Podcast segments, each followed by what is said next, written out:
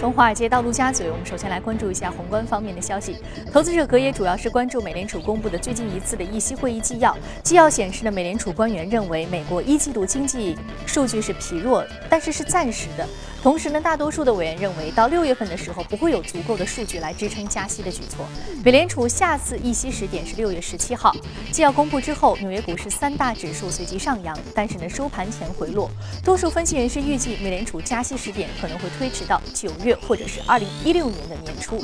那在周五呢，美联储主席耶伦将发表讲话，市场密切关注他透露了哪些信息。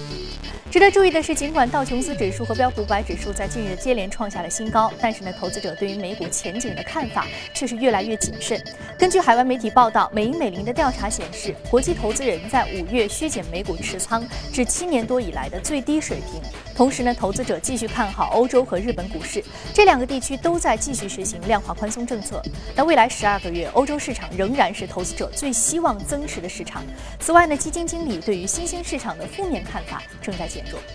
英国央行昨天也公布了五月份的议息会议纪要。纪要显示，英国央行官员在会议上一致表决通过维持现有的超低利率水平百分之零点五和量化宽松政策规模三千七百五十亿英镑不变。英国央行还认为，第一季度的经济放缓呢只是暂时的现象，二季度有望恢复性的增长，因此没有必要加码刺激措施。另外值得注意的是，让英国脱离欧盟。那首相卡梅伦似乎呢，对于这一点是有点等不及了。英国多家媒体援引消息人士话称呢，英国脱欧的议案可能是英国新政府履行之后首份提交的一回的议案。那议案预期在英国女王伊丽莎白二世二十七号发表的讲话当中的次日将会去提交。希腊执政的激进左翼联盟党议会党团发言人二十号表示，如果呢不能够与债权人达成协议，那么希腊将没有办法偿还六月五号到期的国际货币基金组织的贷款。目前呢，希腊和债权人的代表正就希腊应该采取的改革措施进行谈判，争取达成协议，以换取希腊急需的救助资金。好，刚刚我们在浏览完了宏观方面的消息啊，那接下来我们再来关注一下三大指数隔夜的一个涨跌幅变化，我们通过盘面来了解一下。我们看到道琼斯工业平均指数呢是收盘下跌了百分之零点一五，另外纳斯达克综合指数收盘上涨百分之零点零三，标普五百指数收盘是下跌了百分之零点零九。好，接下来再来看一下中概股，中概股周三呢收盘是涨跌互现，其中的一害租车涨百分之十九点四七，创梦天地涨百分之十七点八九，翼龙、迅雷、陌陌、五百彩票网上涨超过百分之八，正宝教育、奇虎三六零、华视传媒跌幅居前。那么隔夜华尔街投资人又有哪些声音呢？马上关注到的是第一财经驻纽约记者葛维尔在收盘之后发回的报道。银行股方面，包括摩根大通、花旗、巴克莱、UBS 和 RBS，因为操纵汇率而受到了美国政府五十五亿美元的天价罚单。不过，受到上调利率预期的影响，五月份银行板块在标普五百指数中位列涨幅榜前排，涨幅达到百分之三点二。个股方面，家居零售商 Lowe's 公布财报，每股盈利七十美分，比预期低出四美分。摩根大通的分析师在接受 CNBC 采访的时候直言，Lowe's。在管理以及是门店位置等方面都不如其对手 Home Depot。主持人，好，谢谢格瓦尔给我们带来有关市场消息的点评。这里是正在播出的《从华尔街到陆家嘴》。那首先在一开始呢，我们将会说一说美联储议息会议纪要的一个最新的经济数据的公布。马上进入到今天的节目。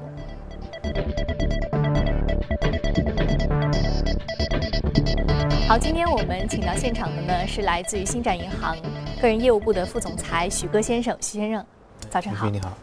同时，我们将和数据观察员朱勇聊一聊有关于 A 股数据面的话题。早上好，朱勇。早上好，宇飞。嗯。那我们首先说一下宏观方面的消息啊。我们看到宏观方面消息，最近的经济数据并不是特别的好，而且使得大家对于这个加息的时点，呃，是有从六月推到九月，九月甚至推到二零一六啊。那在您的观点之下，您觉得是什么样的一个状况比较合适，能够解决现在的啊这样一个加息时点的问题，同时也能够比较好的解释目前的一个经济数据的情况？那么昨天晚上的美联储纪要其实是一个很关键的点，好好比是一个政府的表态。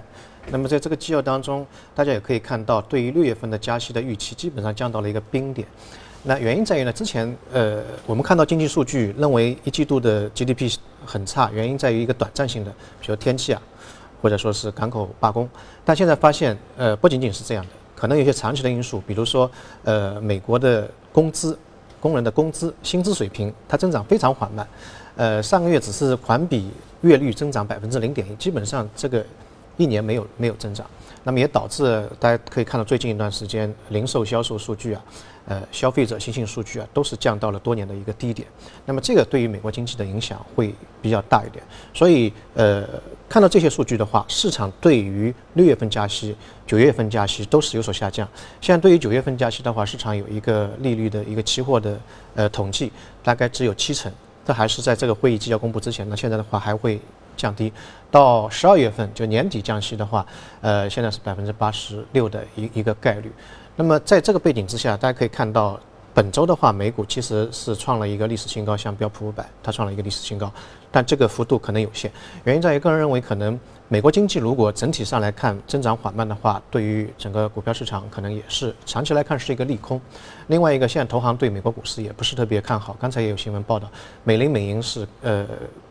全球的投资人对美股的减仓已经到了七年的一个低位。另外一个，他认为今年，呃，到年底的话，可能他的目标位也只有两千两百点标普五百。那现在标普五百已经两千一百点以上，所以后后面一段时间它的空空间是非常有限的。另外一个，高盛对这个美股标普五百的观点也是两千一百五十点，所以它的空间，呃，相对来说比较狭窄。啊，可可能还是一个慢牛的缓慢往上涨的一个趋势。那么另外一个，现在市场的资金有一个趋向，就是往欧洲走。嗯，欧欧元区的话，现在的股票走势非常好，从年初到现在已经百分之二十以上的一个一个涨幅了。原因在于它本身呃这个 Q E 的执行力度现在看来呃是比较强。另外一个呢，呃本周有一个官员讲话，就是可能在未来的五五月呃六月份之后呢，会加码 Q E，也就是把它购债计划会扩大。啊，扩大，所以这个对欧元区的股票，呃，目前市场来看呢是比较看好的。嗯，我们看到欧元区的股票，其实欧元区还有一个非常重要的一个，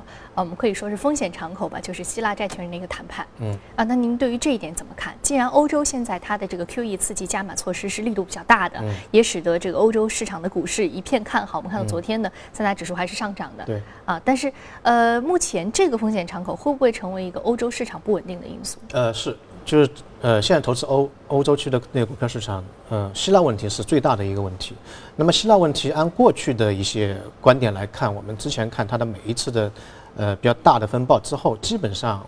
最后还是有惊无险。因为希腊如果退出欧元区，对它本身来说，它的代价非常大，它要去用一套新的货币体制，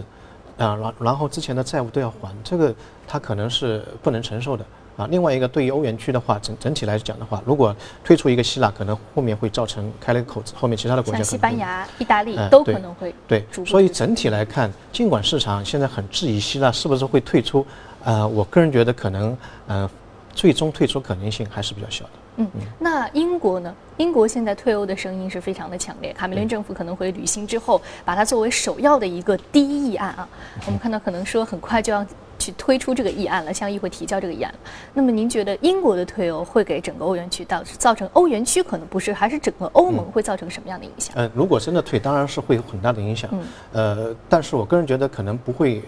不会那么容易啊，因为这个本身是他当时竞选的一个一个口号。嗯。嗯，所以这他上台之后肯定要去执行的。另外一个，真的要退的话，他要进行公投的。嗯，不是说你要退就可以退的，所以这个过程会会比较比较。缓慢，但是如果真的退的话，那肯定是对欧元区的经济也好，呃，它的货币也好，这个信心是一个很大的打击。嗯，所以说对于整个欧元区的一个信心的打击是盖过于它对于它整个货币系统或者说政治系统的一个打击更大的，所以它这个象征意义是更大的。对，嗯，那您觉得英国可能最终会退出欧盟吗？呃，可能性不大，因为呃，英国的经济跟欧元区的其他经济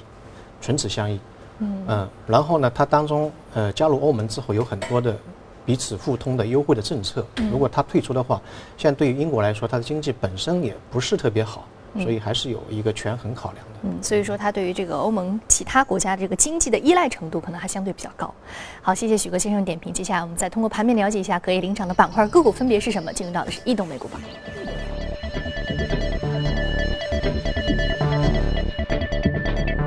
烟草产品、可穿戴、工程建设，还有报纸出版、有线电视是领涨的板块。再来关注到的是个股方面，个股方面呢，包括免疫治疗、生物技术、工程建设、租车服务和有线电视是领涨的个股。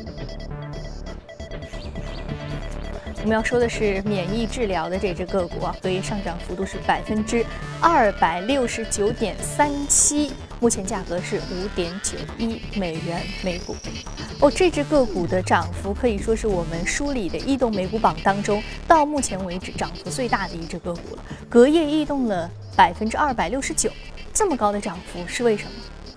呃，这只股票昨天晚上反正在美股市场当中是非常火热的，甚至很多中国投资者都去。买了这只股票，呃，最高的时候应该是凌晨一点之前，大概十二点五十五分，大概涨了二百九十一，啊，百分之二百九十一。呃，这这只股票我们先简单介绍一下，它是总部在悉尼的，是做一个免疫治疗的，对于肿瘤系统的一个免疫治疗。那么免疫治疗最近一段时间其实是比较红火的，包括国内也好，国外也好，因为我们传统的是通过那个呃，镭射啊、光机啊，那个对身体的伤害比较大。那免疫治疗的话，它基本上是一个无害的治疗，它把你的那个体内的这个免疫系统到体外进行一个培养，然后再返回到体内，然后可以足够强到大把那个癌症细胞全部杀死啊。所以在国外现在也是呃非常流行的一一一种治疗的方式。那么它主要是治疗那个卵巢癌和那个胰腺癌这两种癌症，嗯，它有很大的一个一一个发展。那么这只股票之前的话，在过去一年当中没有什么大的动静。一年基本上是在一块到一块五不动，然后昨天晚上突然间有个大的跳升，那其中原因就在于医药这个板块的一个特点，它有一个新药，那么这个新药呢已经过了二期，因为我们知道新药的研制是一期、二期、三期、四期，到三期的话就可以呃申请注册上市了，那么第二期是很关键的，它二期已经过了，过了之后的话呢，呃市场对它的这个上市的盈利预期是非常强，所以它的跳升。非常明显，嗯，所以它这个盈利预期使得这个跳升非常的大啊。那么看到这个医疗诊断以及这个免疫治疗行业目前在 A 股市场的情况是什么样的？朱勇，刚刚我们聊到了这个免疫治疗行业啊，这一只个股一个巨幅的涨幅是达到了百分之二百六十九这么高的一个涨幅啊。那么在 A 股市场上有没有相同的也是非常红火的标的呢？好的，宇飞，医药板块在今年以来我们的节目当中可以说是说的最多的一个板块，不仅仅因为它是一个穿越牛熊的防御性的品种，而是我们发现今年以来大资金密集布局生物医药类的个股，而且从一季度的业绩我们发现啊，呃，我统计了一下，前三十家业绩最好的企业当中，生物医药类的个股整个板块当中的个股，呃，占到了一半啊。可谓是业绩非常的靓丽，所以我们经常说医药股是不无道理的。我们来看一下生物医药类的一些数据面的情况，这是我们看到的医药行业业绩的情况，涉及到的是化学制剂、生物制药，医药行业继续呈现稳步的增长，而且这个增速呃有明显的提升。再来看一下。呃，整个血液制品当生物医药当中血液制品的一个呃数据面的情况，按照和世界主要国家的人均消费量的情况来看，我国的整个血液制品的消费量每千人口只是七点八克，远远低于呃国家人均的消费量，所以在这一块的发展空间是非常的大。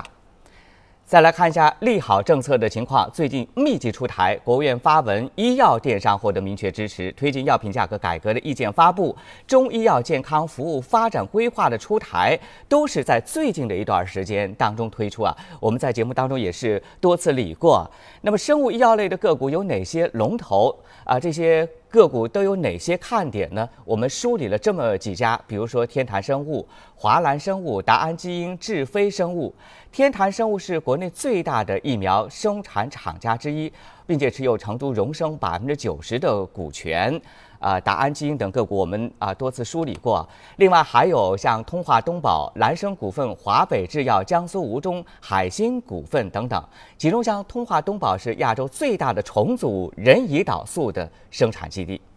好的，以上是简略的给各位介绍了一下生物医药的数据面的情况。宇飞，嗯，好的，谢谢朱勇。好，这里是正在播出的《从华尔街到陆家嘴》，我们稍事休息，马上回来继续聊。好，这里是正在播出的《从华尔街到陆家嘴》。接下来，我们来浏览一组最新的全球公司资讯。根据海外媒体报道，在美联储加息的预期之下，美国企业急于发行债券，以锁定较低的融资成本。尽管呢，美国国债市场近几周出现了大幅的动荡，但是丝毫不影响美国企业高涨的发展兴趣。包括高盛、沃尔玛等大型的企业都定在本周发行债券。那统计数据显示呢，今年美国企业的债券的销售规模超过了五千一百亿美元，仅在本月。就超过了一千亿美元。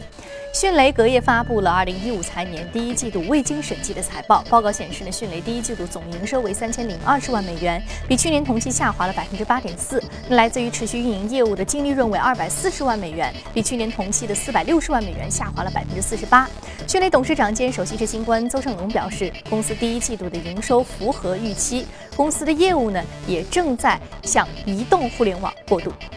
Johnson Johnson 公司周三表示，预计在二零一九年之前将为超过十款新的医药产品提交申请，每款新药的潜在营收都将超过十亿美元。Johnson Johnson 的制药部门呢，专注于五个领域，分别是免疫、传染病、疫苗、神经学，还有心血管和代谢以及肿瘤。美国交通运输部表示，日本汽车零件的配售巨头高田公司已经承认啊，其生产的安全气囊存在着缺陷，将相关问题车辆的召回范围扩大至全美。至此八个月以来，因为高田气囊问题，在美国召回的汽车总数升至了三千四百万辆，涉及十一家汽车的企业的多款车型，其中包括六家日本的车企，就包括，呃，这也是美国有史以来规模最大的汽车召回事件。根据澳大利亚媒体报道，国际快餐业巨头麦当劳利用澳大利亚的税收系统漏洞，将利润从澳大利亚转移到新加坡，从而在2009至2013年避税4.97亿澳元。澳洲政府近来呢试图打击澳大利亚境内跨国企业的避税行为，包括 Google、苹果、Microsoft 以及新闻集团等等。好，刚刚我们在看过了全球公司资讯之后，我们再回到资本市场，我们来关注一下环保板块和军工板块的投资机会。我们首先通过盘面了解一下个股分别是什么。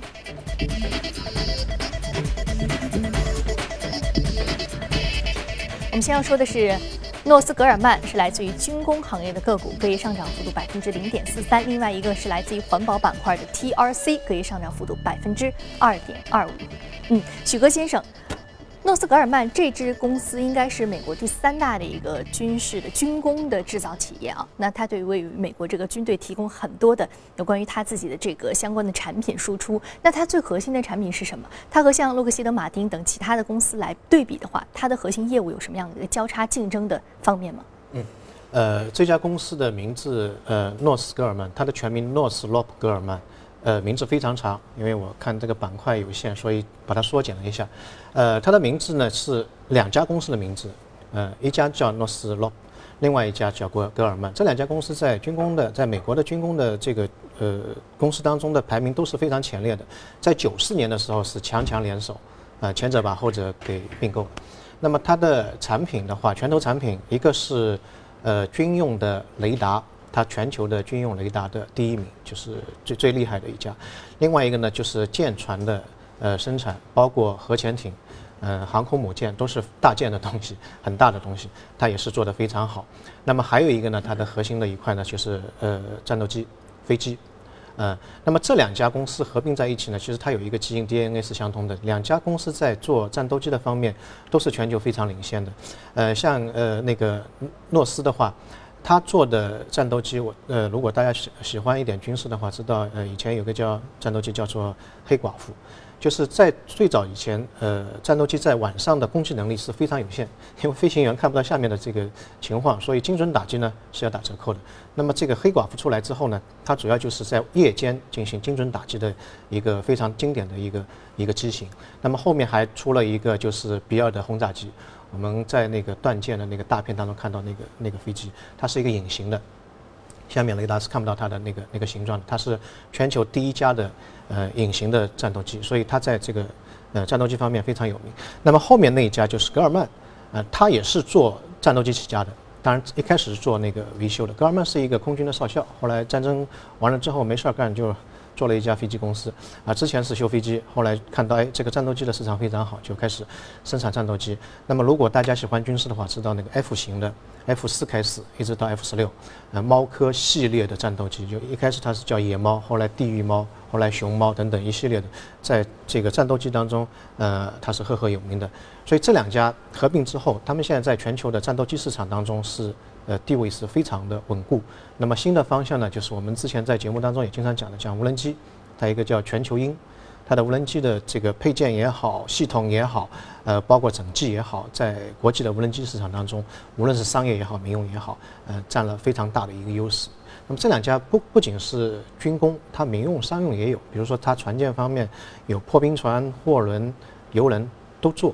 那么我们去看美国的军事板块的呃军军火的那个板块的话，其实可以发现，呃，它尽管发发展了很多年，但它走势非常好。呃，这一家企业的股票在过去三年当中涨了百分之一百八十六，今年的话也是涨了百分之八，啊，是过呃远远超过大盘的。那么美国的军工板块，呃，它的发展呢是从一八八零年开始到一九一零年，这是一个阶段。当时呢是为了争海上的霸权，所以它的那个海军做得非常好。到了二战时期的话呢，呃，它有一个特点就是，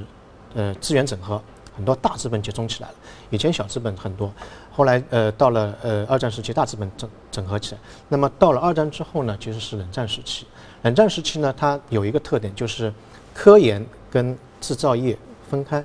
啊，就是这这这两个分开，跟我们现在的这个军工板块。有有一点点的类似，那么军工板块它的股价表现呢，受到两个因素，第一个就是军费的一个预算，如果军费预算大的话，那么这个板块当年表现会好一点。另外一个呢，就是跟周边的局势有关，反而它跟经济的周期呢关联度不是特别大。美国从五十年代到现在有十次的金金融的危机，但是呢，在十次当中，它有四次是上涨的，原因在于这四次当中周边的局势比较紧张。嗯嗯，所以说军工股的话，我们说它和经济周期的关联度并不是特别大的，因为它和地缘政治局势还有整个国防战略的这样一个布局是关系比较密切的。好，那接下来我们来看一下 A 股市场的军工股啊。朱总，刚刚我们说到了美股市场军工股的概念啊，我们看到军工股和经济周期的关联度并不是特别大，那不知道在 A 股市场上，这个趋势和这个惯性是不是也同样可以复制？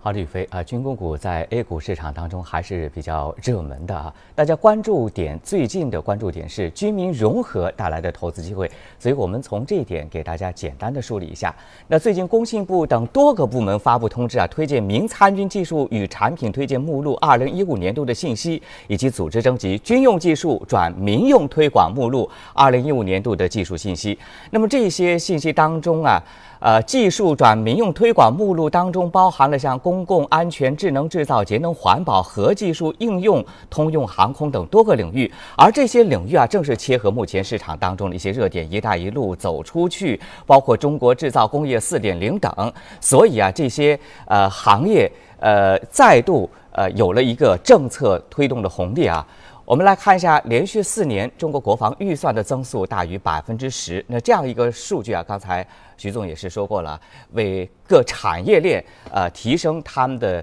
未来的预期有个保证。我国的军民融合经历了三个阶段的深化，从十八大、十八届三中全会到十二届人大三次会议当中，将军民融合提升到了国家战略。那么，军民融合概念受益的产业。究竟有哪些呢？呃，简单的罗列一下，有北斗产业链以及应用方面的，像中国卫星、振兴科技等等；军工装备信息化产业当中的一些个股，中航电测、银河电子等等；以及军工概念资产重组预期的，像哈飞、中航、洪都航空等等。以上说的军工行业的一些数据面的情况，宇飞。嗯，好的，谢谢朱勇给我们梳理一下军工行业一些数据面的情况。接下来我们再来关注另外一只来自于环保板块的个股，TRC，啊，环境服务板块。呃，那这个环境服务板块，其实我们近期知道，我们知道 A 股市场水十条、土十条有很好的利好出台啊。我们其实之前聊到这个环境保护的时候，在美股市场上，我们知道它有服务提供商，也有本身的一些设备制造商。那我们这家公司，我们看到它今年的业绩一直是比较好的，股价的上扬幅度也超过了。呃，一半啊，超过了百分之五十啊。那这家公司的一个主营业务是什么？它提供的服务主要是针对哪一方面的这个问题解决方案？它主要是在美国的这个板块当中或者产业链当中，它是分为三块，它属于前端的，就环境监测、呃水质的监测控制、呃环境污染之后的环境修复和评估这一类。呃，在美国的话分为三块，一块这这类叫做环境服务，还有一个呢就是呃环境呃这个环保的设备。啊，它主要是出口的。那么还有一块呢，环境资源，就是呃废品的回收啊。废物的处理啊啊这一块，那么它主要是第一块，那么它最近一段时间的股价应该表现比较好，今年已经涨了百分之五十，去年一年的话到现在的话已经百分之呃八十四，原因在于它的整个业绩，它每股盈利是呃同比增长百分之二百四十左右，所以是呃相对来说在美股美股当中表现也是非常出色的。那么美美国的板那个环保板块其实从上个世纪七十年代开始发展，到现在已经非常成熟了，但是它的那个增速还是非常高，呃平均每一年的。增长率是百分之七左右啊，那么美国的 GDP 只有二到三左右。我们看到这个环保板块个股已经是跑赢了美国的 GDP 了。非常感谢许哥先生还有朱勇今天的一个精彩点评。这里是正在播出的《从华尔街到陆家嘴》。如果您对于节目内容呢还有更多的资讯希望去了解，可以扫描屏幕右下方第一财经的二维码来了解我们刚刚讨论过的板块和个股。另外呢，您还可以通过荔枝和喜马拉雅搜索“第一财经”进行收听。